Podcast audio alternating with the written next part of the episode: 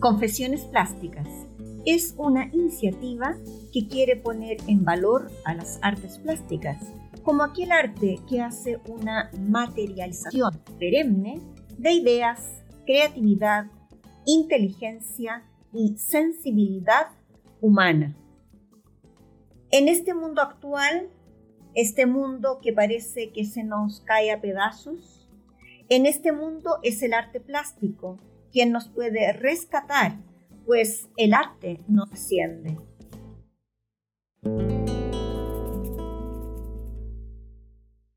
Entrando a la universidad, comenzamos hoy un nuevo capítulo de Confesiones Plásticas. Ya os contaba la semana pasada de mis peripecias en tierras germanas. Me alegra que a muchos de vosotros os haya gustado tal capítulo que algunos os sintierais identificados con la niña cara de pelota y otros con las dificultades actuales que imposibilitan dar una educación de excelencia. En fin, que luego de largos meses en Göttingen, llegar a Chile y enfrentar el colegio fue dificilísimo. Había ciertamente un abismo de diferencia entre lo que yo había vivido y lo propio vivido por mis compañeras de colegio. Regresé a unas monjas inglesas, así se llamaba coloquialmente al colegio Sagrado Corazón de Reñaca. Llegué a un primero medio lleno de compañeras alegres, inquietas, revoltosísimas, desordenadas y desobedientes, que vivían su entrada a la adolescencia como unas campanillas. Yo venía rigurosa, seria, con una experiencia en el alma y en el corazón que me hacían estar sumamente desenfocada. Pero al fin y al cabo, la simpatía de este grupo alborotado de muchachas me incorporó como pudo y pasé a ser una compañera seria, reflexiva, pero integrada, lo cual lo agradezco enormemente.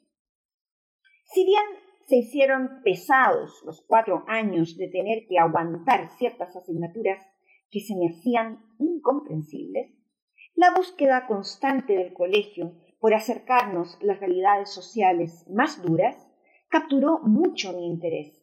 Me inserté gratamente con este grupo de chiquillas traviesas, pero tan enormemente solidarias. Pasaron los cuatro años de enseñanza media, con muchos aprendizajes personales, vivencias familiares difíciles, dolorosas que me hicieron madurar nuevamente, quedando medio desfasada. Me acostumbré a andar siempre medio desfasada. En fin, que di la llamada prueba de aptitud académica para entrar a la universidad. Me preparé con rigor, más en aquella época no era común ir a preuniversitarios. Así es que con esfuerzo y con la ayuda de alumnos de mi mamá, Ahí que estuve haciendo los llamados y odiosos facsímiles. Qué tremendo. Era un estrés que no acababa. En aquella época, nuestro nombre, nuestra identificación, más nuestro puntaje salía publicado en el periódico El Mercurio.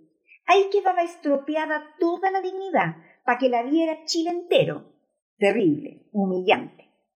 Claro, algunos y algunas quedaban ufanos viendo sus excelsos puntajes publicados, para orgullo de la familia y para todas las generaciones futuras. Mi mamá tuvo los resultados de la prueba de aptitud académica antes de ser publicados y sin más me llamó por teléfono desde su laboratorio en la universidad y me dio los resultados. Vaya, felicitándome. ¿Qué? Felicitándome. ¿Ah? Pero si para mí era el peor fracaso de mi vida, lloré toda la tarde, cual Magdalena tumbada sobre una alfombra. Yo en algún facsímil había obtenido hasta 700 puntos en matemáticas y ahora tenía unos míseros 580. Mi mamá, con ojos de cuadros, no podía entender mi reacción. Pero si te alcanza de sobra para lo que quieres, ¿Cuál es el drama? ¿Qué importan estos puntajes? Madre Doña Nelly La Fuente, gran académica de la Universidad de Chile, tuvo siempre una visión extraordinariamente holística y humanista sobre las notas y las evaluaciones. Las menospreciaba absolutamente. Siempre decía, ¿cuál es la diferencia entre el conocimiento de un alumno que obtiene un 3,9 y el que tiene un 4? El primero suspende y el segundo aprueba. ¡Qué injusticia! Ya está, ella no colocaba 3,9 y salomónicamente resuelto, o bien llamaba siempre a unas interrogaciones extras. Eso me quedó registrado de tal modo que yo siempre apliqué el mismo criterio en la universidad cuando fui docente. Bueno, la cosa es que allí estaba yo intentando subir la moral. Mis papás solo me orientaban en postular adecuadamente. Ahí está la clave, me decían. A los tres días, cuando yo ya estaba más animada y ya como que me atrevía a mirar al mundo y a mirarme, viene a casa el fontanero, vamos, el gafita, don Víctor Leiva, y me espeta así, sin más. Bien mal le fue en la prueba aptitud académica, pues oiga. Yo que pensaba que a usted le iba a ir mejor. Yo esperaba mucho más de usted. ¿Qué? ¿El gafita se había dado el trabajo y la molestia y me había buscado en el periódico e iba hasta mi casa a hundir mi aportillada dignidad? ¡Oh! ¡Qué humillación más tremenda! Ahí quedé de nuevo a la altura del unto, con la moral machacada por el señor que iba a arreglar las cañerías y las filtraciones de agua. En fin, que postulé, según las indicaciones maternas. Primera opción, Pedagogía en Artes Plásticas, Universidad de Chile, sede Valparaíso. Nadie en la familia tenía dudas sobre lo que yo iba a estudiar. Nadie en la familia pensó que aquella carrera no era adecuada. Mis padres tenían la más alta concepción de lo que significaba estudiar pedagogía. Yo vaya que agradezco hasta el día de hoy esa mirada tan amplia, esa libertad extraordinaria. Tuve tantos amigos y compañeras que tuvieron que comenzar la universidad estudiando aquello que indicaban los padres, porque habían carreras de bien y habían carreras de mal. En aquellos años, todos los eh, postulantes a la carrera debíamos hacer una prueba de artes plásticas, algo que luego se eliminó. Ciertamente me parece un error garrafal, gigantesco. En fin, que me parece tan, tan, tan lógico y correcto demostrar un mínimo de habilidades y de aptitudes, es como que las a pedagogía en educación física y, y, no te dan las piernas ni para saltar en un luche, o sea, mm, lo mínimo. Yo me preparé y estuve todo el verano practicando y dibujando manos, pies, botellas y lo que pudiese. Llegó el día y nos encontramos, los postulantes, en un aula de la Facultad de Arquitectura y Diseño en Playa Ancha, Valparaíso.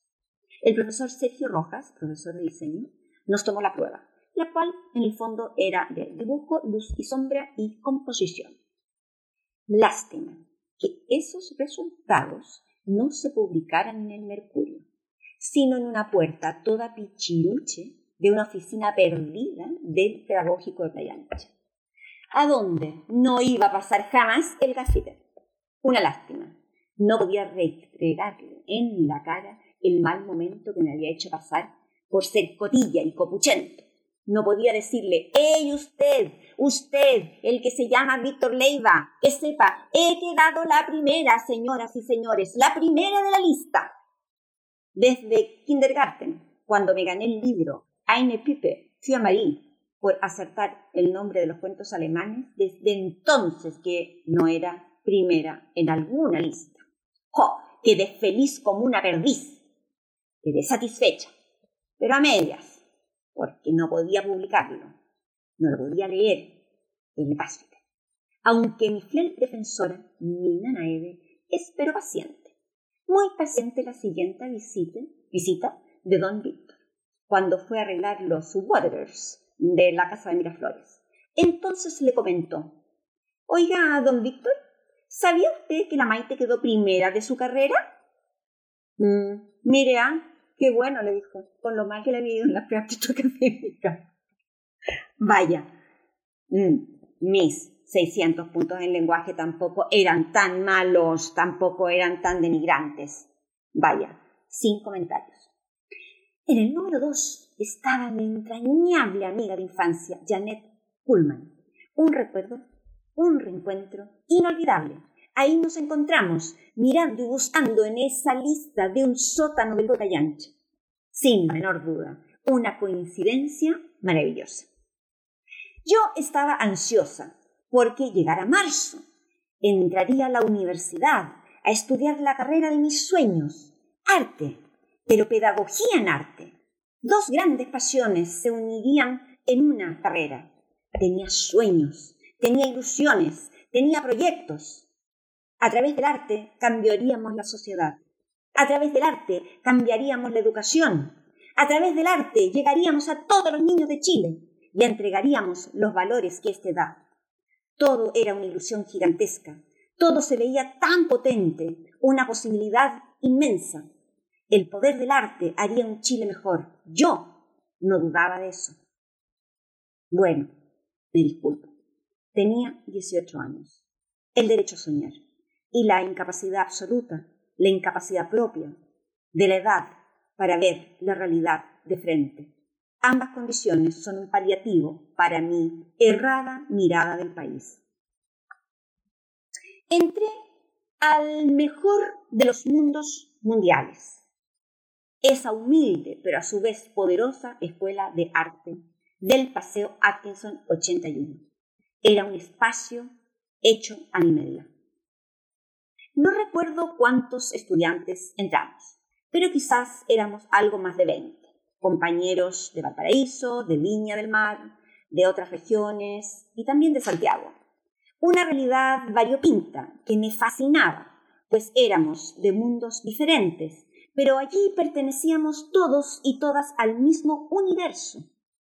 Una escuela que para mí era un palacio de libertad, de creación, de color y de experimentación, de una humildad extraordinaria. Un baño, uno, para hombres, para mujeres, docentes, estudiantes, auxiliares y para el que pisase nuestro palacio, con una cocina que sin ningún pudor hacía llamarse casino. Tenía un cartelito que decía casino. El menú del casino. Desayuno, almuerzo, merienda, pan batido con queso. Listo. De enero a diciembre. El mejor pan con queso del mundo. ¿Qué café? preguntaban Palmita y Eduardo, los auxiliares. Extraordinario.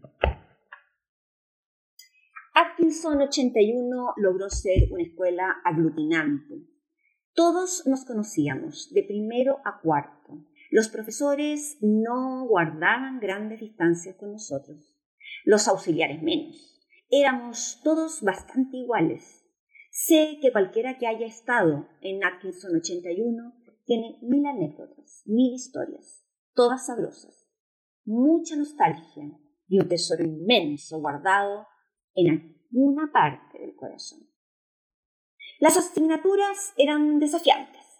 Forma y color con don Camilo Carrizo. Forma y espacio con Juan del Santo. Dibujo con Miguel García.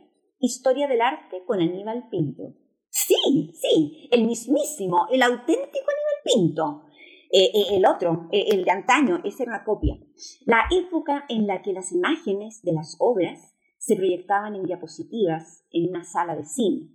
Y ahí a oscuras como podíamos, íbamos tomando apuntes. Los profesores nos planteaban desafíos no menores. Todo era realizado con un esfuerzo y con una alegría que la verdad añoro, con un entusiasmo sin igual y con una convicción inenarrable. Ciertamente las clases de forma y color eran más serias, ejercicios más o menos complejos relacionados con la teoría del color. Sin embargo, nuestro profesor Juan del Sante, quien era un profesor muy joven y curioso, nos planteaba retos realmente únicos. Años después, en los años 2000 y algo, cuando vi performance y también vi instalaciones que decían ser modernas y novedosas, siempre comentábamos los atkinsonianos, pero si eso lo hicimos en los años 90 en la escuela. ¿Qué tiene esto de moderno? De todos los ejercicios que puedo recordar, que son muchos, muchísimos, guardo en mi memoria como el más hilarante, el más notable, como dirían hoy en día los jóvenes, el más friki, uno que os voy a comentar ahora. El profesor Juan del Sante, Juan, Juanito o Giovanni, como le apodó una amiga, planteó en aquel semestre una escultura con desechos orgánicos y otra con desechos inorgánicos. Estábamos ya en segundo año de carrera. El primer año había pasado volando. Yo había aprobado todo menos geometría descriptiva, asignatura que me fue un sufrimiento. No entendía nada, pero eso ya es para otro capítulo. Pero a pesar de ello, la experiencia había sido de lujo, entretenida, desafiante. Habíamos aprendido un montón y rápidamente nos habíamos hecho todos de un grupo bien avenido, reflexivo, risueño y muy motivado. Yo tenía mi grupete, pues, éramos tres féminas, que estábamos juntas para todo. Y cuando digo para todo, era para todo. Fanny Lauer, ex compañera y amiga de infancia del colegio alemán. Jacqueline Kirkwood, una singular chiquilla, medio santiaguina, medio piña marina, y yo. Éramos muy estudiosas, entregadas, alegres, locateles y motivadísimas. De verdad que hoy por hoy lo pienso y no sé de a dónde sacábamos tanta motivación para todo. Janet era más seria, así es que ella formó un grupo con otras compañeras, igualmente estudiosas, ¿eh? pero, pero menos buenas palcate que nosotras. En cuanto a la escultura con desechos inorgánicos, el grupo de segundo año planteó esculturas, instalaciones que de verdad os digo, hoy estarían en cualquier museo de arte moderno. Y no lo digo en broma, ¿eh? Yo me enrollé con las camisas rotas, camisas viejas y las experiencias de vida adheridas a ellas. Y mi amiga Jackie rescató tres camisas del armario de su papá. El tío Juanito Kirwood nunca supe, la verdad, si el tío Juan dio la autorización, pero Jackie me las llevó a la escuela con gran entusiasmo. Están re feas, dijo, y viejas, úsalas nomás.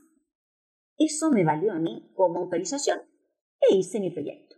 Me enfrasqué en el uso del poliéster que había en casa de cuando mi papá eh, hacía eh, prótesis dentales y habían unos tambores de poliéster. Y estuve semanas embadurnando camisas para dejarlas piezas como cartón piedra y presentar mi trabajo. Cada camisa iba a tener una forma, eh, con un brazo hacia arriba, con una manga hacia abajo, vamos, una maravilla. Lo que nunca, lo que nunca tuve en cuenta es que tenía que bajar el cerro desde mi casa en Miraflores, subirme a la micro, bajarme en Valparaíso y subir la escalera del Mercurio con estas tres enormes camisas, porque las camisas eran grandes. El tío Juan era un hombre corpulento, alto, macizo. Las camisas tiesas como roca me dieron buenos dolores de cabeza, pero llegué con ellas hasta la escuela. ¿Y por qué llegué con ellas hasta la escuela? Porque todo lo hacíamos las tres juntas y nos ayudábamos de manera extraordinaria. El plan siempre era el mismo y siempre funcionaba. Yo bajaba el cerro. Bajaba con todos los bártulos que podía y que me cabían. Parecía un equeco. Abajo, pues vivíamos en el mismo barrio, me esperaba Fanny. Y entre las dos subíamos todos los cachureos a la micro. Las camisas, piezas como roca, eh, los trabajos de Fanny, etc. Luego, a mitad de camino, nos esperaba Jackie una de las dos, o Fanny o yo, se asomaba por la puerta de la micro y pegábamos el grito a la Jackie, quien casi siempre llegaba por los pelos. Casi siempre llegaba ahí justo. Allí subíamos el resto de bárculos, palos, gredas, clavos, bolsas y un hay. Y es que trabajar en escultura significa acarrear mil materiales. Yo expuse mis voluminosas camisas en un rincón de la escalera que conectaba la primera planta con el sótano, donde estaba la sala de lectura. Allí quedaron colgando mis camisas de unos techos altísimos. Todo significaba trabajo, todo significaba buscar estrategias, hacer equipo, aunque la evaluación era individual. La colaboración de equipo era fundamental para poder llevar a cabo el proyecto a su término. La verdad era maravilloso.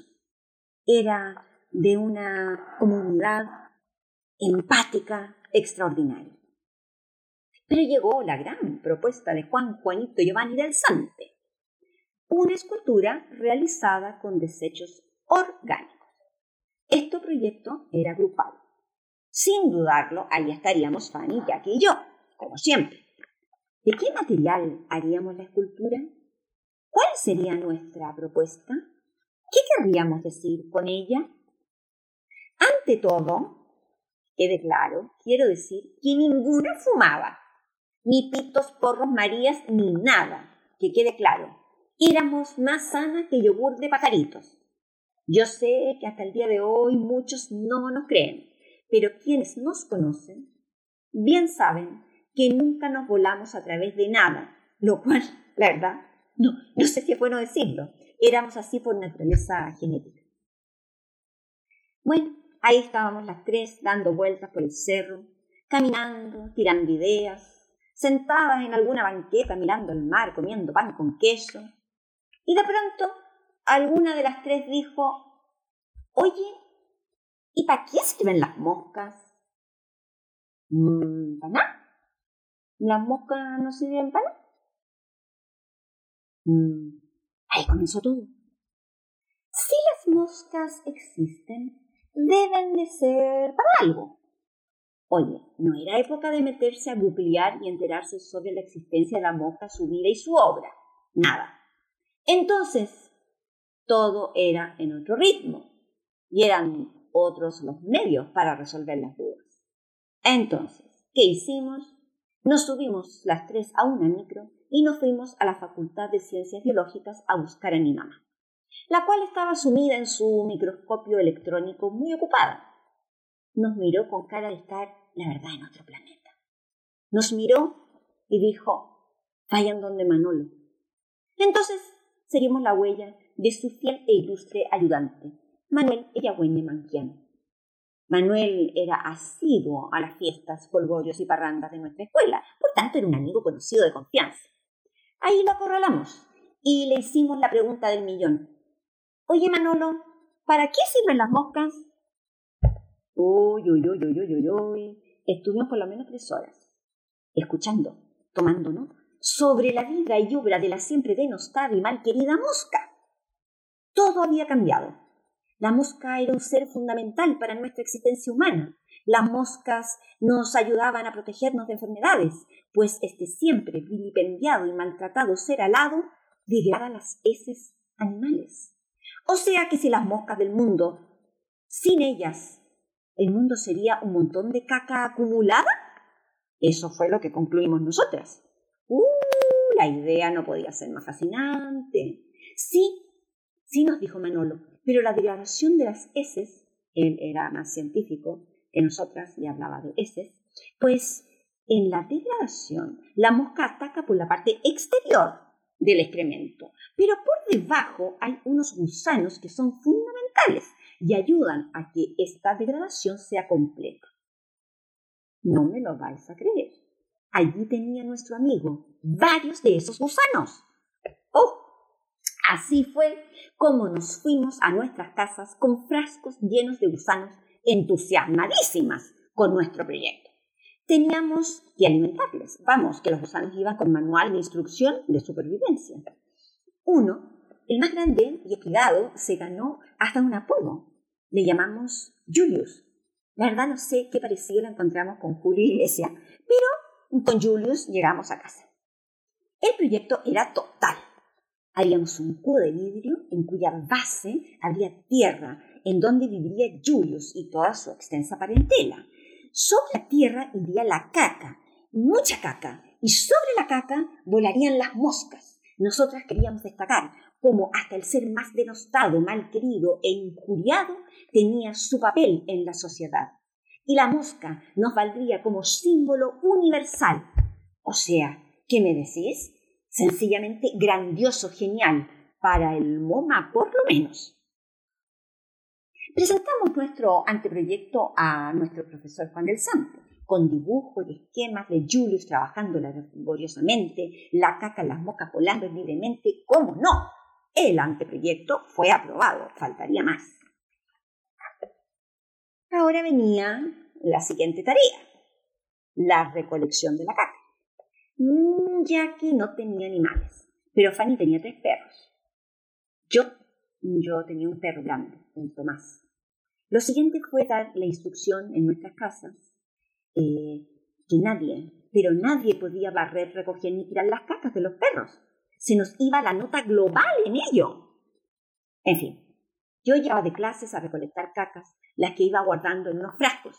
Pero recuerdo que mi perro se enfermó por aquellos días y se puso espítico, así es que mi recolección era pobre, pues entonces Yankee me acompañó a buscar cacas a la plaza de Viña. Fanny, con sus tres perros, tenía un aporte, oye, importante.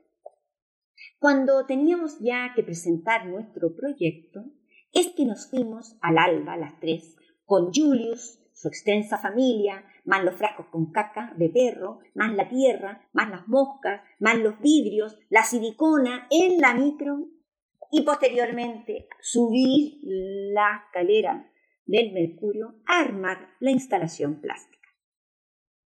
La tarea fue ardua y difícil.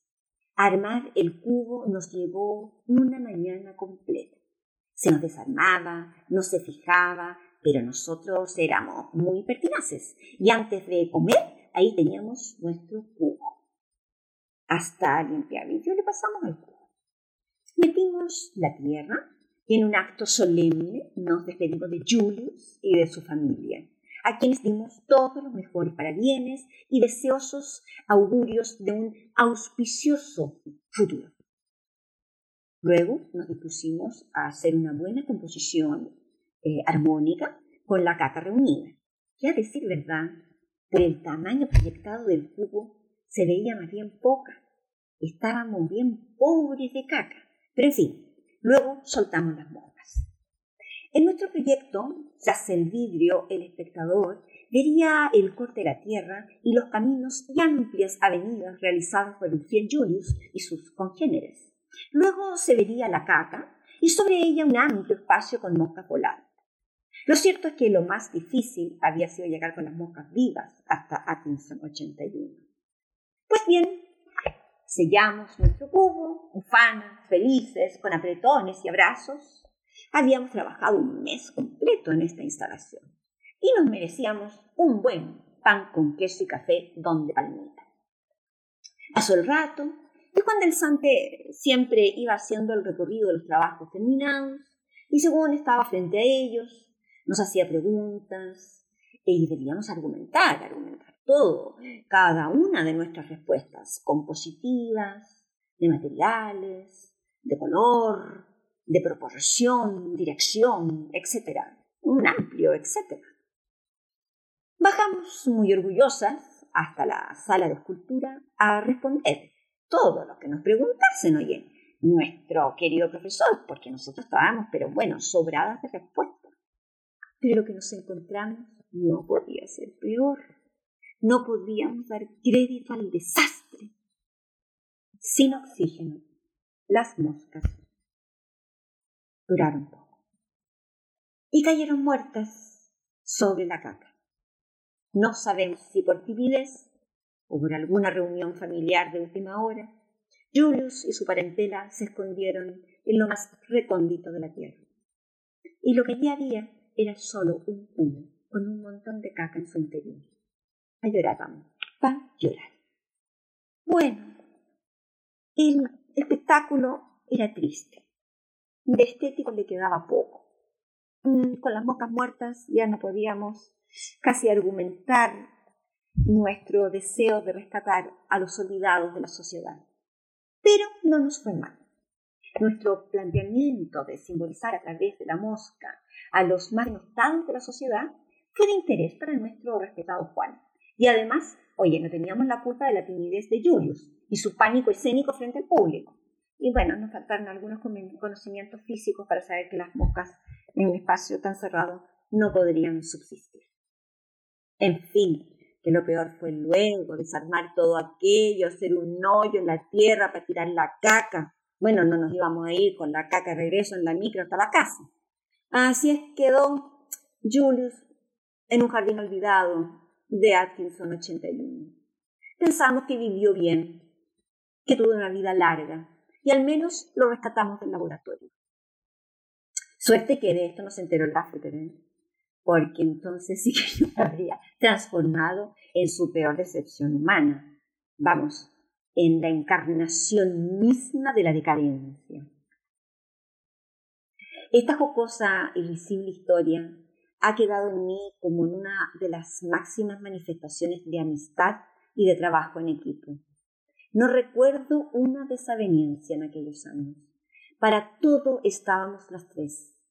Todo lo resolvíamos, todo lo enfrentábamos, todo era motivación, ganas, esfuerzo. Mira que andar recogiendo caca en las plazas de Viña tiene tela, ¿eh? Nuestros viajes en micro, con sacos de arena, palos, herramientas, y luego subir las escaleras, eternas, tras el periódico El Mercurio, sudando, acarreando mil leceras, todo, todo por la convicción de aquello que nos movía. Todas teníamos algo que decir. Estas muchachas, estudiantes de arte, querían opinar, querían decir, querían transmitir sus ideas de la sociedad, de Chile y del mundo, y no escatimaban esfuerzos, y hasta derribaron algunos tabúes para poder hacerlo. Qué motivación más extraordinaria, qué capacidad la de nuestro querido profesor Juan del Sante para transmitirnos convicción, darnos libertad e instarnos a la expresión sin límites, pero con argumentos. Luego, como suele suceder, nuestros caminos fueron por diferentes derroteros. Fanny, profesora de artes plásticas del Colegio Alemán de Valparaíso, Jackie, artesana textil. Yo aquí en Madrid, haciendo confesiones plásticas y algo más. Nunca perdimos el contacto. Seguimos visitándonos y ayudándonos cuando podíamos.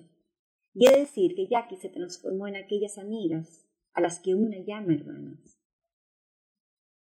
Por ello, con Dani y Sofía hemos elegido una obra de mi autoría que se llama Se hace camino al andar esta traslación de lenguajes me parece interesante, pues Serrat, una vez más Serrat, trasladó una poesía de Machado y la hizo una canción icónica. Yo con humildad cogí los versos hechos canción y los transformé en esta obra pictórica. Algunos versos dicen, todo pasa y todo queda, pero lo nuestro es pasar pasar haciendo caminos, caminos sobre la mar. Luego dice, caminante, son tus huellas el camino y nada más.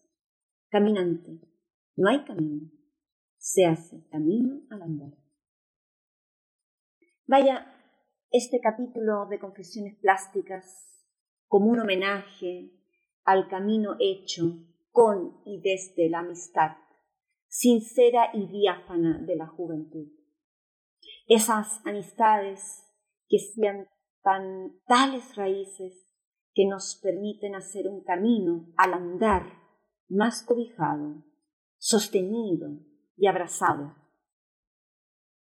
Gracias eternas a esas bellas y locas amigas que acompañaron de una forma tan rotunda, fiel y alegre mi caminar en mis primeros años de universidad. Sin duda, la amistad es una de las más intensas y extraordinarias vivencias humanas. En la obra pictórica podéis ver que el formato es cuadrado y porque siento que justamente ese caminar es un caminar inequívoco, es un caminar que no se mueve vamos al centro caminando. Nos encontramos con valles, nos encontramos con fuego, nos encontramos con agua y con aire.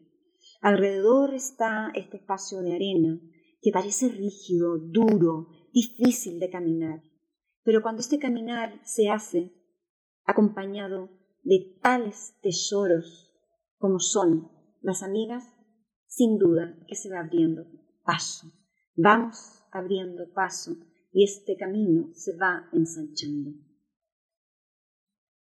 Yo creo que son pocos los que pueden decir que tuvieron dos amigas con las que hicieron una escultura con capa.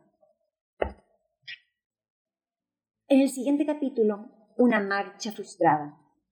La dictadura de Pinochet pone fin a las sedes de la Universidad de Chile por todo el país. Se acaba. Se acaba todo. Con ello se acaba también la escuela. Se acaba la escuela de arte. Se acaba Atkinson 81. Se acaba todo. Fin, finito. Pero habemos algunas que queremos dar la pelea. Os contaré cómo termina esta historia en un siguiente capítulo. Nos oímos.